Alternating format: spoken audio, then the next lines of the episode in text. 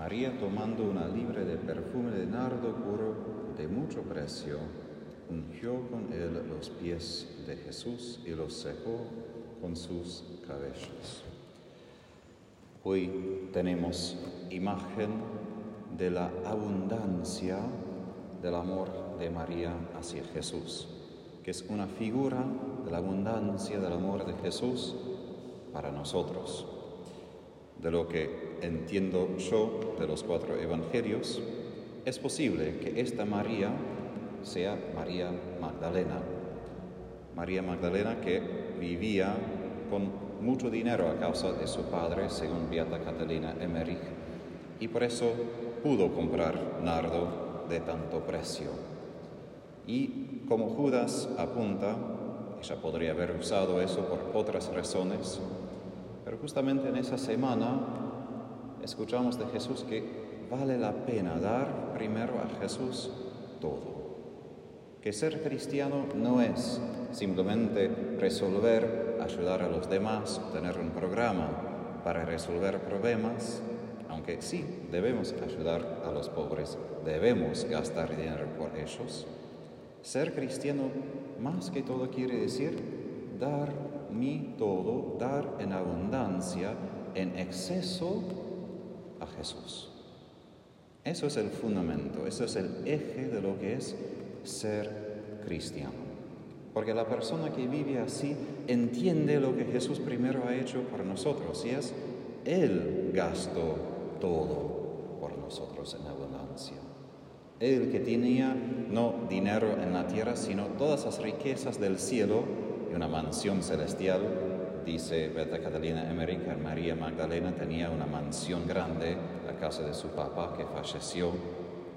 Jesús también tenía esa casa grande en el cielo, lo dejó para derramar sobre nosotros su amor, su misericordia.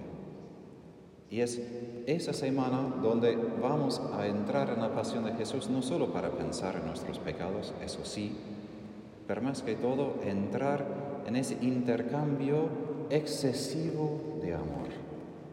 Digo excesivo porque no hay medida.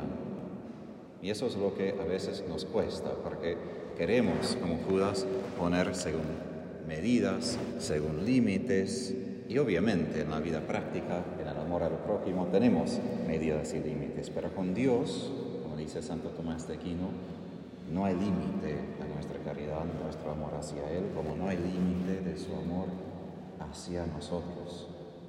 Y esto, de una manera paradójica, es lo difícil por nosotros. Jesús nos ama demasiado. Su amor es excesivo, es pródigo en algún sentido, que hasta echa en la basura en algún sentido porque no todos responden, pero de igual Jesús sigue dando todo su amor y derramando su sangre, su agua de su corazón para todos. Y frente a eso, el Espíritu suscita en nosotros nuestra respuesta. Y esto sería para mí también la pregunta esa semana. ¿Qué es mi respuesta a Jesús? No solo de las cosas prácticas, pero más que todo lo que vemos con María es su respuesta desde su corazón. Es su corazón más que todo que está exponiendo frente de Jesús, frente de los demás, diciendo, es totalmente tuyo primero. Antes de que te obedezco y ayudo a los demás y tengo que hacer muchas cosas, es simplemente tuyo. Y si recordamos, si Marta y María son las hermanas de Lucas 11, Marta pudo hacer muchas cosas para Jesús, pero estaba enojado un poco todavía, que ella tenía que hacer todo esto, mientras que María simplemente quedaba a sus pies, pies que ahora unge con ese nardo y seca con su cabello. Ahora, en el griego tenemos dos pistas que apuntan como eso es un paralelo al sacrificio de Jesús. Primero, cuando dice que ella secó con sus cabellos los pies de Jesús, es la misma palabra que se usa cuando describe a Jesús que secó los pies de sus discípulos en la última cena.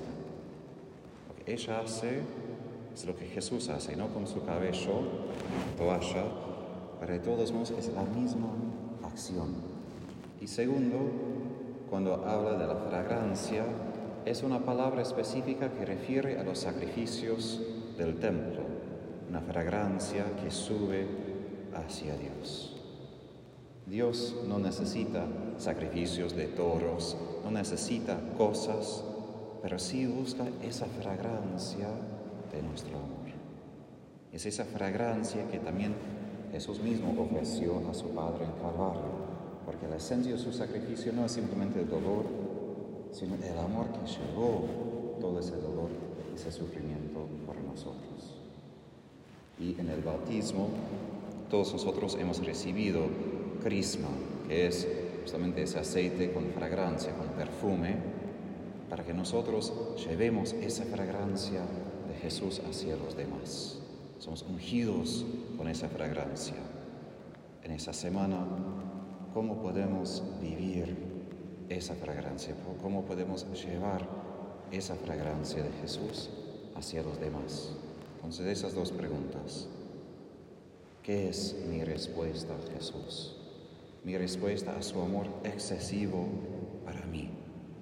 Y segundo, ¿cómo puedo impregnar mi vida, la vida de los demás, con esa fragancia del perfume, la fragancia de su amor y su misericordia? すごい。